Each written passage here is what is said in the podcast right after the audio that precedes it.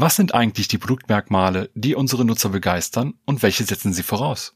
Welche Merkmale sorgen für eine Ablehnung und welche spielen keine Rolle? Um auf solche Fragen Antworten zu finden, beschäftigen sich Tim und Olli diesmal mit dem Kano-Modell. Euch wünschen wir nun viel Spaß beim Hören dieser Folge.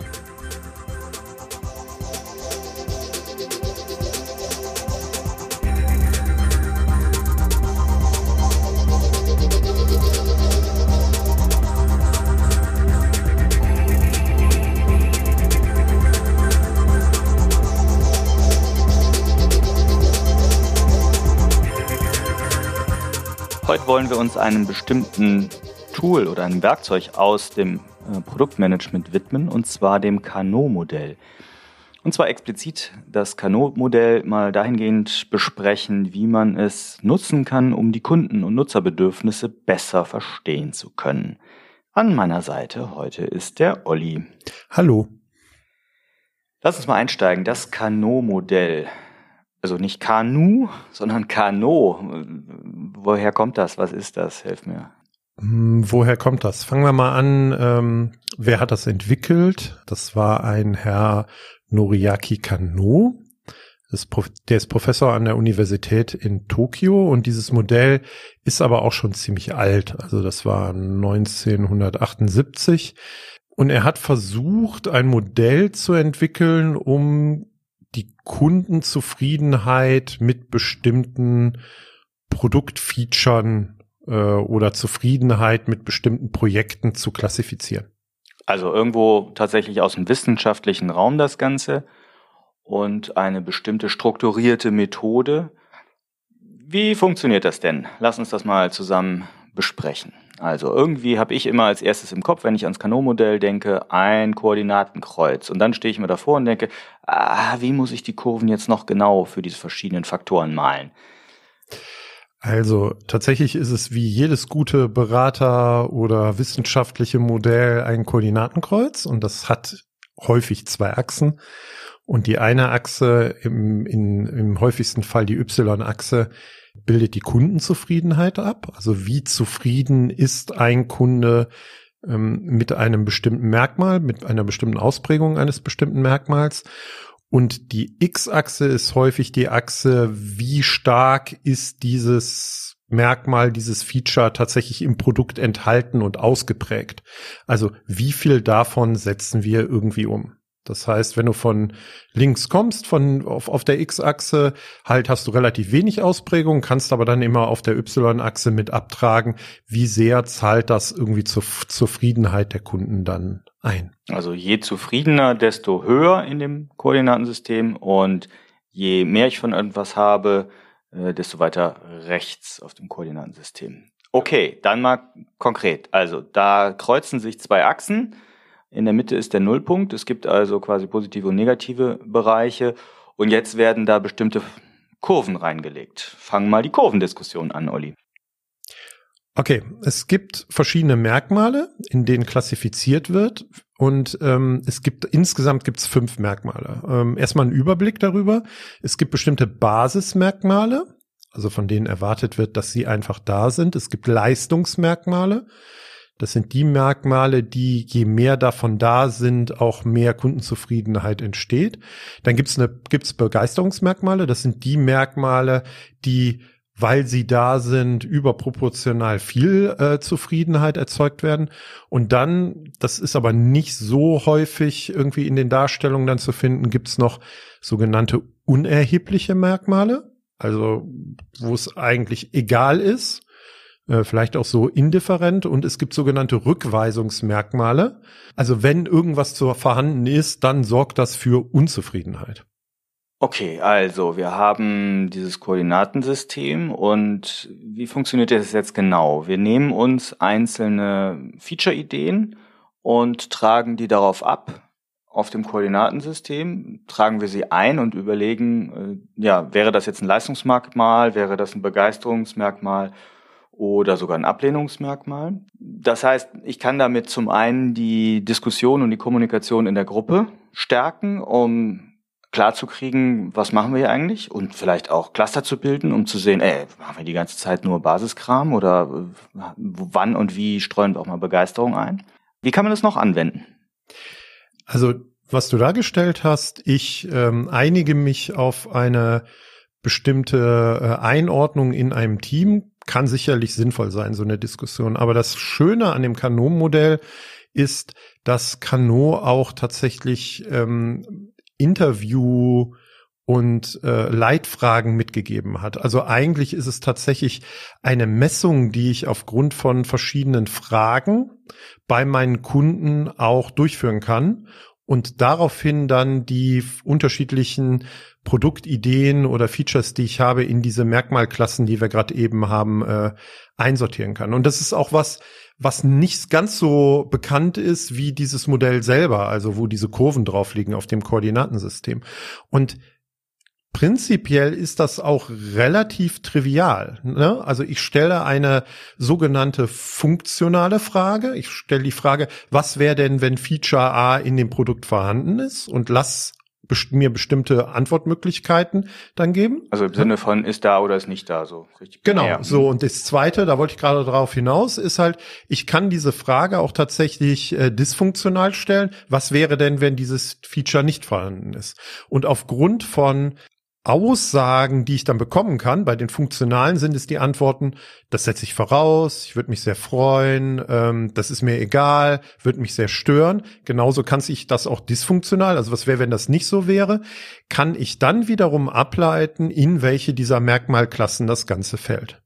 Das heißt, so ein strukturiertes Interview oder vielleicht auch ein Fragebogen mit meinen Kunden ist relativ einfach aufzusetzen, um mir einen Überblick dazu zu verschaffen, wo denn welche Funktionen oder welche Produktideen von meinen Kunden eingeordnet werden. Und wie viele Fragen in so einem Fragebogen werden dann empfohlen?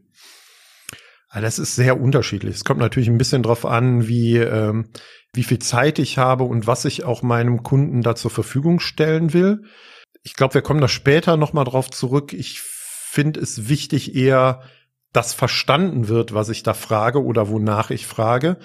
Und nicht so sehr sind das jetzt fünf, zehn, zwanzig, dreißig, vierzig Fragen, sondern eher kriege ich eine verlässliche, belegte Antwort, weil auch klar ist, wonach ich gefragt habe. Ja. Muss ich denn diese Fragen im persönlichen Kontakt stellen? Also ist es auch wichtig, die Reaktion, vielleicht die Mimik oder ähnliches zu erfassen? Oder könnte ich das jetzt mit Google Sheets oder Typeform oder so auch komplett abbilden? Also ich kann beides machen. Also ich kriege sicherlich zusätzliche äh, Informationen, wenn ich das als strukturiertes Interview halt anleite und jemanden befrage und ihm vielleicht auch mein Produkt halt zeige dabei, ne, oder das, was ich meine, zeige. Also das kann die Qualität heben. Äh, es gibt aber sicherlich auch die Möglichkeit, das Ganze wirklich nur als Fragebogen äh, jemanden alleine beantworten zu lassen. Also da kannst du äh, beliebig, glaube ich, die Klaviatur irgendwie spielen. Ja. Sind denn alle Ideen oder Funktionen, es geht ja eigentlich um Features hauptsächlich, sind die komplett einordnbar, klar einordnbar oder gibt es dann da auch Streit äh, sozusagen in der Gruppe des, oder im Team? Also was, was ist so deine Erfahrung? Löst das Kommunikation und Streit darüber aus, ob das jetzt mit, mit Stakeholdern meinetwegen auch, ja, ob das jetzt ein Begeisterungs- oder ein Leistungsfeature ist oder schafft das wirklich Klarheit? Also ich glaube, wenn ich das Du hast ja jetzt gerade nach den Stakeholdern gefragt. Wenn ich Stakeholder frage, kriege ich höchstwahrscheinlich ähm, sehr unterschiedliche Antworten. Der eine sieht das als Leistungsfaktor an, der andere vielleicht als Basisfaktor der oder Basismerkmal, was unbedingt mit äh, in dem Produkt halt drin sein muss. Aber das ist gerade so der Reiz dieser Interviewfragen, die Kano mitgibt, wenn ich halt das direkt an meinen Kunden gebe und von dem Feedback einsammle, dass ich dann eigentlich eher auf so einer empirischen Ebene messe, was meine Kunden denn denken, anstatt mich selber in meinem eigenen Kreis zu drehen. Jetzt ist ja die Schwierigkeit, Kunden können nach meinem Verständnis sehr, sehr schlecht eigentlich sagen, was ihr Problem ist, aber sehr gut eigentlich sagen, ob sie eine bestimmte Lösung mögen oder nicht mögen. Daran setzt ja dann auch Kanu an. Wie ist das dann im, im wirklichen Ablauf? Also wenn ich jetzt den Kunden frage, ich habe hier jetzt meinetwegen folgendes Smartphone als Beispiel, würde ich den jetzt fragen, was würden Sie davon halten, wenn es mh, hm, zum Beispiel Wireless-Strom, mein Beispiel, mein Lieblingsbeispiel, und jetzt nicht so Nearfield, sondern so auf drei Meter Entfernung Wireless-Strom äh, dieses Handy könnte, also sprich geladen würde, wenn es einfach nur so im Raum ist. Kriege ich da valide Antworten über Kano?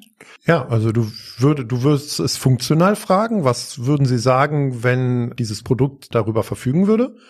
Und dann hättest du halt irgendeine dieser Antworten und dann würdest du fragen, was wäre denn, wenn das Produkt nicht darüber verfügen würde? Und entsprechend der Antworten könntest du es dann als Basis, Leistungs, Begeisterungs, Rückweisungsmerkmal halt wieder einordnen. Jetzt kann dir aber ja passieren, wenn du mehrere Kunden befragst, dass die da unterschiedlich antworten. Also ein eindeutig ist das natürlich nicht, weil natürlich auch rauskommen kann, dass so ein Feature, was du gerade beschrieben hast, der eine als absolutes Begeisterungsmerkmal ansehen würde, der andere aber denkt, pff, das ist mir eigentlich ziemlich egal. Ne? Also das, ob das da drin ist oder nicht, das ist für mich total unerheblich. Aber es stört ihn dann zumindest nicht. Das ist nee. ja auch schon mal eine Erkenntnis. Genau. Und was ich ganz spannend fand gerade an, an deiner Frage ist, naja, ich zeige dem Kunden, guck mal, hier ist mein Handy und dann zeige ich ihm vielleicht auch noch an einem Prototypen, den ich gebaut habe, guck mal, so stelle ich mir das vor und wie guckst du denn da drauf? Ich glaube, das ist ein ganz guter Ansatz. Also der Ansatz selber aufgrund von äh, Prototypen, die ich gebaut habe, aufgrund eines einer Lösung, die ich vielleicht für ein bestimmtes Problem für den Kunden versucht habe zu entwickeln, diese Fragen zu stellen, hm, das kann, glaube ich, sehr hilfreich sein. Reicht denn da schon so ein Paper-and-Pencil-Test oder ein Click-Dummy oder muss ich das richtig bauen, das Feature? Na, ich glaube nicht, dass ich es richtig bauen muss. Ich glaube, ich muss es so mit dem Kunden verfügbar haben, damit er genau versteht, was ich meine. Also es muss sehr konkret sein. Das hatten wir gerade eben schon mal. Ob das Ding jetzt wirklich auflädt in deinem Beispiel oder ob ich nur fake, ähm, es würde aufladen und ihm das so zeige, das musst du, glaube ich, nicht bauen. Ne? Aber es muss halt eigentlich eindeutig sein, was passiert und was dieses Feature oder diese Idee oder diese Funktionalität halt soll, so dass er klar verstanden hat, was du für eine Lösung dir tatsächlich überlegt hast. Ja. Okay, also zumindest, wie würde ich es benutzen, das Feature? Und antizipiert, was würde mir, es mir für einen Mehrwert bringen oder welches Problem würde, würde es lösen? Ganz genau, ja. Okay. Lass uns noch mal ein bisschen von der Metaebene drauf gucken. Das Kano-Modell oder diese Praktik der Kundeninterviews mit Kano, wo würdest du das einordnen? Also ich würde jetzt spontan sagen, oh, das ist äh, Teil der Product Discovery Arbeit und trotzdem haben wir ja gerade gesagt, brauchen wir schon bestimmte gebaute Sachen. Also da ist schon ein bisschen Delivery wieder mit drin. Wie grenzt sich das für dich denn ab zu anderen Techniken in der Product Discovery, so Problem Interviews oder ähnlichen? Hm, ich gucke da so drauf, dass ich finde, dass es relativ spät in der Product Discovery zum Übergang zum Delivery tatsächlich stattfindet. Also was du gerade als Probleminterview beschrieben hast, ist ja, ich guck mal, dass ich in regelmäßigen Austausch mit Kunden oder vielleicht auch gerade nicht Kunden meines Produktes bin und ich lasse mir einfach mal deren Probleme beschreiben. Also wie sie, dass sie bestimmte Problemstellungen haben und wie sie aktuell damit umgehen. Das muss noch nicht mal mit meinem Produkt sein, aber ich versuche erstmal das Problem zu verstehen.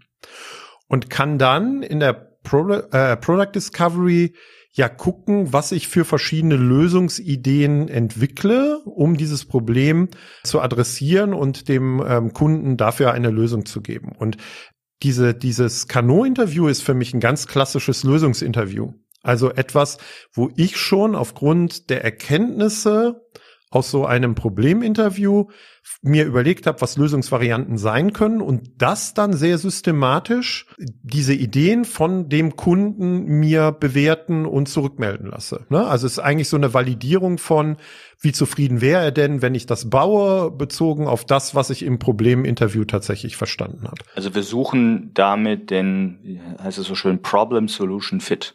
Also wie passt, also passt unsere Lösung zum Problem des Nutzers. Ja, und nicht nur passt sie, sondern nochmal bezogen auf die Merkmale, wie gut passt sie vielleicht. Also begeistert das den sogar diese, diese Lösung, die ich da jetzt gerade für dieses Problem irgendwie entwickelt habe. Und wenn ich in der, im, im Probleminterview eigentlich eher den Kunden reden lasse und ihm zuhöre, bin ich ja jetzt hier schon eigentlich auf einer anderen Ebene. Ich habe eigentlich schon eine relativ konkrete Vorstellung, was man machen könnte und will aber eigentlich nur die Rückmeldung, ist das eine gute Idee oder ist das keine gute Idee, bevor ich in die Delivery einsteige. Und ich, ich, ich finde nicht, dass wir da schon in der Delivery-Phase sind, sondern eigentlich müssen wir auch, um dieses Interview zu äh, führen zu können, mh, eigentlich nur was Prototypisches bauen, so dass er verstanden hat, wie unsere Lösungsidee denn funktionieren sollte. Also nochmal auf deinen Aufladeteil. Das muss nicht aufladen, aber ihm muss klar sein, das würde passieren, wenn man dieses, äh, dieses Feature halt mit in mein ähm, Handy einbauen würde, ja. Jetzt lass uns an der Stelle mal den Blickwinkel einer Product Ownerin oder eines Product Owners einnehmen. Wie kann uns als PO dieses Kano-Modell oder auch dieses Kano-Interview im täglichen Doing des agilen Produktentwicklungsprozesses helfen? Also, A, rauszufinden, ob ich überhaupt eine gute Lösung habe, ne? Das hatten wir gerade. Dann würde ich aber noch weitergehen. Hm, es kann auch eine Priorisierungstechnik sein. Also, wenn ich jetzt weiß, dass bestimmte Features oder Funktionalitäten eher Begeisterung bei meinem Kunden auslösen und manche halt einfach verlangt werden, könnte ich mir ja mal überlegen, in welcher Reihenfolge ich diese ähm, Merkmale, diese Funktionalitäten dann auch entwickeln will. Zuerst alle Basisfaktoren, vielleicht zuerst alle Begeisterungsfaktoren. Also ich kann mir eine Priorisierungsmethode überlegen, basierend auf diesem Merkmal, je nachdem, was ich glaube, was halt aus Product Owner Sicht den größten Mehrwert tatsächlich generieren aber würde. Aber muss ich denn nicht sowieso alle Basisfaktoren dann als erstes bauen? Ja, aber dann sind wir wieder bei unseren Kunden und wie wir Kunden generieren und was für ein Produkt ich habe und wo ich in meinem Produktlebenszyklus bin. Also ich würde mal die Behauptung aufstellen, wenn wir ein ganz neues Produkt haben, was aber sich differenzieren soll von vielleicht einer ähnlichen Produktidee, die schon auf dem Markt ist, dann könnte es schlau sein, zuerst mal mein, mein, mein Fokus auf die Begeisterungsmerkmale zu legen, weil das natürlich auch häufig Differenzierungsmerkmale sind. Und auch da, wenn du Crossing the Chasm hast von Jeffrey Moore, ne, da gibt's sogenannte Early Adopter, die erwarten in der Regel vielleicht noch nicht mal alle Basisfaktoren oder Basismerkmale am Anfang, sondern eigentlich zieht sie die, ziehen sie die Begeisterungsmerkmale zu mir oder das Interesse auf mein Produkt. Und ganz typisch waren früher halt diese Apple-Produkte, ähm, die du hattest. Da haben Leute vor dem Apple Store gecampt und gewartet über Nacht was man sich heute gar nicht mehr vorstellen kann, vielleicht für eine Apple Watch oder für irgendeine äh, iPhone-Version, die eigentlich noch gar nichts konnte oder gar nicht so viel konnte. Aber die konnte ein paar Sachen, was andere nicht konnten und dann war es halt cool, ne? Ja, 2007 das erste iPhone, kann man immer noch mal dran erinnern, konnte kein Copy and Paste, konnte aber auch keine SMS. Also ich meine, heutzutage braucht keiner mehr SMS wahrscheinlich oder ist wahrscheinlich nun, wenn überhaupt, noch ein Leistungsmerkmal äh, oder wenn überhaupt ja, das ist eine gute Frage. Was wäre jetzt SMS? Also, wenn wir heutzutage Smartphones rausbringen würden ohne SMS-Funktionalität, ist das einfach nur ein Leistungsmerkmal oder wäre das sogar, also damals war es ein ganz klares Basismerkmal, war eigentlich unvorstellbar, 2007 ein Handy ohne SMS rauszubringen. Auch damals ohne Tastatur ein Smartphone rauszubringen, war undenkbar. Da hat sich Apple sicherlich mutig, würde ich sagen, getraut, ein Produkt auf den Markt zu schmeißen, dem offensichtliche Basisfaktoren oder Basismerkmale fehlen. Ja, aber auf der anderen Seite hatte es höchstwahrscheinlich für genau diese Zielgruppe genug Begeisterungsmerkmale. Nämlich zum Beispiel die erste wirklich richtig funktionierende Display, auf dem ich halt eingeben konnte, ohne Tasten, die da waren. Ich weiß, dass andere ähm, Mobilfunkhersteller, äh, Handyhersteller das auch schon gebaut haben. Aber das hat halt alles nicht so gut funktioniert und war für die Zielgruppe, deren Zielgruppe nicht okay. Aber bei Apple funktioniert es richtig und, und smart, ne? Und mittlerweile würdest du sagen, dass so ein Touch-Display, wenn das halt nicht mehr da wäre, kein Begeisterungsmerkmal ist, sondern es ist einfach ein ganz klassisches Basismerkmal, was man von jedem aktuellen, neuen, halbwegs guten Smartphone einfach erwarten würde. Lass uns noch mal ein ganz anderes Beispiel nehmen. Mir ist das jetzt gerade im Gespräch gekommen. Ähm, Ablösung einer bestehenden Softwarelösung. Das ist, glaube ich, eine Situation, die gerade viele Product Owner betrifft. Das heißt, wir haben ein gut eingeführtes Produkt oder eine gut angeführte Anwendung. Die ist aber technisch so veraltet oder vielleicht auch funktional manchmal an ihren Grenzen und soll jetzt komplett neu gebaut werden. So quasi von der grünen Wiese, aber dann kommt ja meistens so diese Sache, ja, es muss aber alles können, was das alte auch könnte.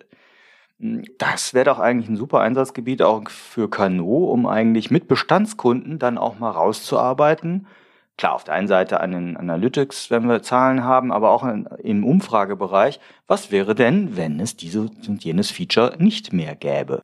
Also definitiv, aber häufig ist bei ähm, solchen Szenarien, die du beschrieben hast, beobachte ich, dass erstmal alle Basisfaktoren, Merkmale gebaut werden. Ne? Weil das alte System konnte das auch. Und ich glaube auch, dass das erwartet wird. Nur wenn ich mich dann auf die Reise mache und Monate oder manchmal vielleicht sogar jahrelang nur diese Basismerkmale baue, dann würde ich mir als Anwender oder Kunde die Frage stellen, warum soll ich das Neue überhaupt benutzen? Ne? Also wo, wo entsteht dadurch für mich der Mehrwert? Also selbst in dem Fall, das hatten wir ja gerade, was baut man denn so zuerst oder worauf legt man gewisses Gewicht oder wie könnte man dieses Kanon-Modell nehmen, um bestimmte Priorisierungsentscheidungen zu treffen? Vielleicht wäre auch da gut, zu überlegen, gibt es denn bestimmte Leistungs- und Begeisterungsmerkmale, die ich vielleicht auch relativ früh mit einplane, um klarzumachen, oh, das wird aber jetzt wirklich besser als das, was wir da machen. Ne? Weil sonst bin ich halt nur im, ich baue alles nach auf der neuen Technologie. Im Zweifel nach Zeit habe ich aber trotzdem nichts, was vielleicht für den für den Nutzer oder den Kunden merklich wirklich einen Mehrwert generiert hat über Zeit. Ja? Na gut, klar, wenn ich, äh, wenn ich auswählen kann als Kunde, ob ich das alte oder neue wähle, also ob ich wirklich wechsle, dass eine freie Entscheidung ist, ist das klar. Aber wenn ich natürlich wirklich eine harte Ablösung machen möchte von meinem Altsystem, dann ist, glaube ich, die Tendenz viel stärker da, auf jeden Fall alles Basismäßige zu bauen. Nur, ich glaube, die Einschätzung, was ein Basismerkmal ist, das fehlt uns häufig. Ja, definitiv. Ich würde gerne nochmal äh, einen Schwenk machen. Und zwar haben wir ja dieses Kanu-Interview auch nochmal jetzt gerade aktuell selber genutzt. Das ist durchaus auch ein Anlass, weshalb wir uns nochmal stärker mit dem Thema beschäftigt haben, weil wir selber gerade ein neues Produkt entwickeln oder an einer Produktidee feilen, der sogenannten Produktwerker Box. Und äh, Olli, du warst auf dem Product Owner Camp und hast auch mit einem Online-Tool, Kano Plus, mit diesem Prototypen, den wir haben, experimentiert. Äh, erzähl mal, wie das war. Hm, spannend war das. Hm, vielleicht sollten wir aber zuallererst, bevor ich so einen Erfahrungsbericht äh, gebe, noch mal kurz erklären, was diese Produktidee, die wir da haben, überhaupt ist. Aber kannst du ja gerne auch noch mal einführen, Tim. Ja, okay. Die Produktwerker Box, also erste Schritte sind schon sichtbar unter produktwerker.de slash Box, soll eine kleine Plattform werden äh, für Product Owner Herausforderungen. Das heißt, man kann da hinkommen und wie in so einer Werkzeugkiste sagen, okay, welche Herausforderung habe ich als Product Owner, also beispielsweise sowas wie Umgang mit schwierigen Stakeholdern oder wie entwickle ich eine agile Roadmap oder wie erstelle ich eine Produktvision, wie funktioniert eigentlich dieses Story Mapping und, und, und. Also da können wir uns eine ganze Liste von möglichen Herausforderungen vorstellen, die wir auch schon so ideenmäßig gesammelt haben. Und zu jeder dieser Herausforderungen wollen wir dann eine Art Content Hub anbieten. Was heißt das? Wir wollen zu einer solchen Herausforderung beispielsweise Produktvision entwickeln, alle möglichen Quellen als kuratierten Content zur Verfügung stellen. Also, welche Bücher sind dazu empfehlenswert, welche Videos sind dazu empfehlenswert, welcher Podcast ist dazu empfehlenswert, also welche Podcast-Folge, welche Tools gibt es vielleicht dazu, die gut sind oder Übungen, ähm, was für wichtige Autoren oder Persönlichkeiten gibt es in der Szene dafür. Das heißt, ja, man könnte das alles wahrscheinlich auch googeln, aber vielleicht weiß man in einer gewissen Entwicklungsphase als Product Owner noch gar nicht, nach was man googeln sollte. Oder so im Endeffekt die Google-Suchergebnisse, ähm, ja, den Spreu vom Weizen zu trennen, ist ja manchmal etwas schwierig. Und da wollen wir eben Hilfestellung geben mit unserer Erfahrung und eigentlich so ein bisschen verdichtete Lese-, Hör- und Sehempfehlungen euch bieten. Und diese Idee habe ich tatsächlich auf dem Product Owner Camp vorgestellt.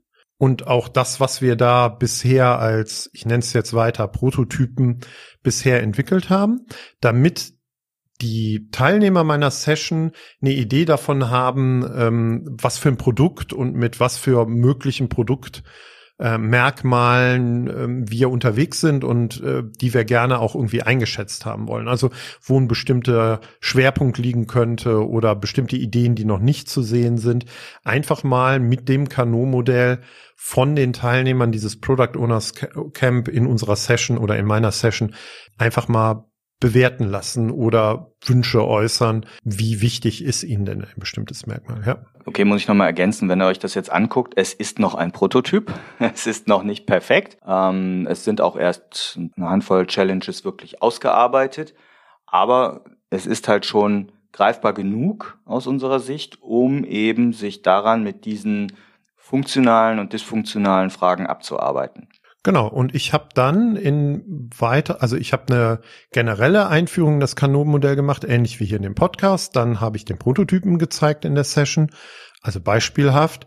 Und dann habe ich auf Kano Plus eine Umfrage geöffnet, die die Teilnehmer dieser Session auch ausgefüllt haben.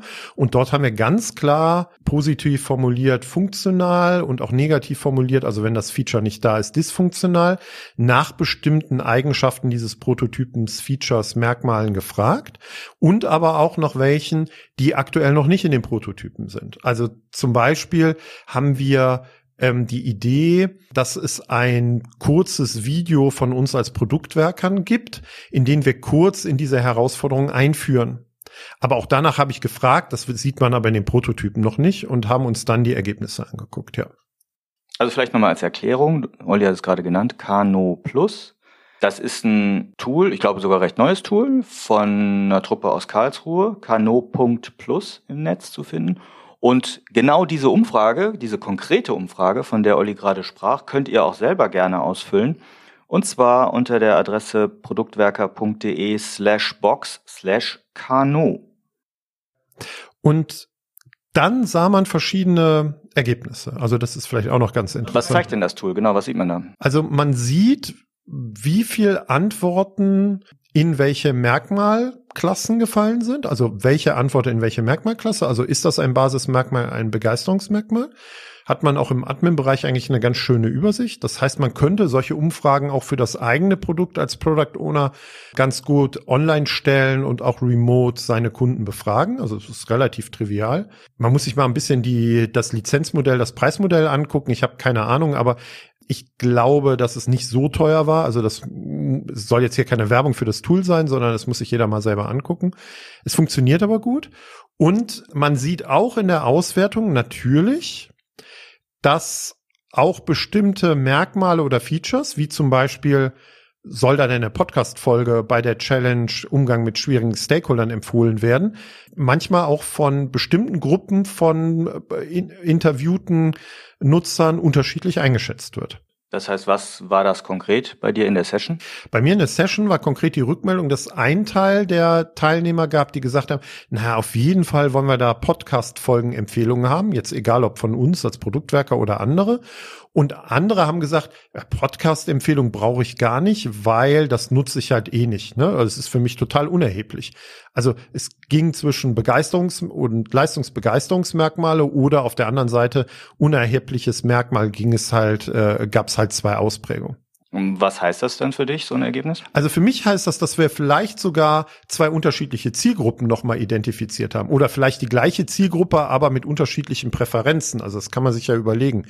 Und für mich ist das immer ein ganz guter Ansatzpunkt zu überlegen, müssen wir hier nicht nochmal differenzieren? Also machen wir ein bestimmtes Angebot für die eine Gruppe und machen wir ein bestimmtes Angebot vielleicht für die andere Gruppe und was für Auswirkungen hat das dann tatsächlich dann auf meine Produktidee oder meine Lösung, die ich anbiete? Spannend. Lass uns nochmal zum Kanu-Ansatz selber zurückgehen. Du hast eine der, der Stolpersteine oder Hürden gerade schon genannt, also so nicht ein eindeutige Ergebnisse. Was für weitere Schwächen oder Stolpersteine kann es da geben? Also ich glaube, dass die Qualität dessen, was ich rausbekomme bei diesem Interview an der Formulierung der Funktionalitäten, äh, also in der Formulierung der Funktionalitäten liegt. Je eindeutiger äh, formuliert ist und je klarer für den Interviewten ist, was ich wirklich damit meine, desto besser wird die, wird die Qualität der Ergebnisse. Und das ist auch der Grund, warum ich so ein bisschen für dieses prototypische Vorgehen äh, plädiere, weil dann kann ich es halt anfassen oder sehen oder habe schon eine konkrete Vorstellung davon, was halt eine mögliche Lösung irgendwie sein kann. Wenn ich das rein verbal mache, eröffnet sich aus meiner Sicht immer sehr viel Spielraum für Interpretation. Ja, wie meint er das denn? Ja, wenn ich jetzt dann doch vor die Straße gehe und es sind drei Meter, lädt mein Handy dann dann auf oder so. Also es muss klar sein, weil sonst wird die Aussage oder die Rückmeldung aus diesen Interviewfragen einfach zu, äh, ist zu viel Interpretationsspielraum da drin, ja. Wie ist es denn mit der Regelmäßigkeit und Häufigkeit dieser Kano-Interviews? Also reicht das ähm, einmal zum Produktstart oder zu, zu, Beginn der Produktentwicklung zu machen und dann nimmer mehr oder würdest du empfehlen, das regelmäßig zu machen? Also ich empfehle das wirklich regelmäßig zu machen. Ich muss ja nicht einen irrsinnig langen Fragebogen haben. Also war ja auch am Anfang mal deine Frage, wie lang muss der denn sein? Sondern ich würde eher auf ein bestimmtes Problem, was ich adressieren will, für bestimmte Lösungsideen oder kleinere Feature und Ansätze ein, ein solches Interview führen und dann halt vielleicht nochmal oder nochmal oder nochmal, je nachdem, wie ich halt weiter in der Entwicklung meines Produktes bin. Das hat aber auch noch einen zweiten Hintergrund, dass ähm, sich natürlich diese Merkmale hatten wir eben auch schon mal kurz im Laufe der Zeit vielleicht aus einem Begeisterungsmerkmal ein Basismerkmal wird. Also früher war das irgendwas, was mich total begeistert hat. Es gibt so dieses Beispiel mit amerikanischen Autos, weil als das erste Mal ein Getränkehalter drin war, ne, dass das wirklich ein Grund war, nachzudenken, dieses Auto zu kaufen, weil wenn ich da durch so ein Drive-In fahre, endlich eine Möglichkeit habe, mein Getränk irgendwo hinzustellen ich würde mal die Behauptung aufstellen, dass es mittlerweile in jedem Auto, was irgendwie zu kaufen ist, ein Basismerkmal ist. Also wenn ich keinen Getränkehalter mehr habe, dann fehlt irgendwas oder vielen äh, Kunden fehlt halt irgendwas. Das heißt, weil sich das verändert im Laufe der Zeit, ist es, glaube ich, auch notwendig, regelmäßig nach sowas zu fragen, um diese Veränderung auch irgendwie mitzubekommen. Ja, und man könnte es natürlich auch bei Bestandsprodukten nutzen, um mal bestimmt seine eigenen Features zu hinterfragen und zu überlegen, was kann ich auch mal ausbauen um dann, warum hilft das Ausbauen? Naja, um nicht äh, in Maintenance und Bugfixing Aufwände zu stecken. Der zweite Hinweis wäre natürlich Stichwort Bugs. Wenn irgendwo ein Fehler in deinem Produkt auftritt, dann solltest du gut wissen, ist das ein Fehler an einem Basis, an einem Leistungs- oder einem ähm, Begeisterungsmerkmal. Umso wichtiger, da haben wir das Priorisierungsthema wieder, ähm, ist das in meinem Backlog. Lass uns zum Ende kommen, Olli. Und da kommt dann immer unsere typische Frage. Was ist denn so dein absoluter Tipp im Umgang mit dem Kano-Modell oder den Kano-Interviews? Den, was würdest du jetzt hier noch mitgeben wollen? Ich würde mitgeben wollen, das einfach mal auszuprobieren, funktional und dysfunktional nach bestimmten Features meines Produktes oder Lösungsideen zu fragen. Weil man wird dann feststellen, dass es gar nicht so viel Aufwand ist, aber man auf einmal sehr, sehr viel Information bekommt, die man vorher vielleicht nur selber innerhalb des Development Teams diskutiert hat, aber dort wirklich aufgrund von einer strukturierten Umfrage von den Kunden halt selber. Das erste, was passiert nochmal ist, es ist nicht so viel Aufwand und B, ich kriege auf einmal neue Informationen. Also mein Tipp ist, einfach mal machen. Wunderbar. Einfach mal machen und einfach mal die Kundenbedürfnisse und Nutzerbedürfnisse besser zu verstehen. Schöner Tipp, natürlich. Ähm, und insofern auch eine herzliche Einladung an euch. Denkt mal drüber nach, wie das Kano-Modell oder das Kano-Interview für euch einsetzbar ist. Und helft uns natürlich auch in unserem Discovery-Prozess. Nochmal der Hinweis, guckt euch mal produktwerker.de slash box an und Nutzt gerne auch unser Kanu-Interview auf der Adresse produktwerker.de slash box slash Kanu.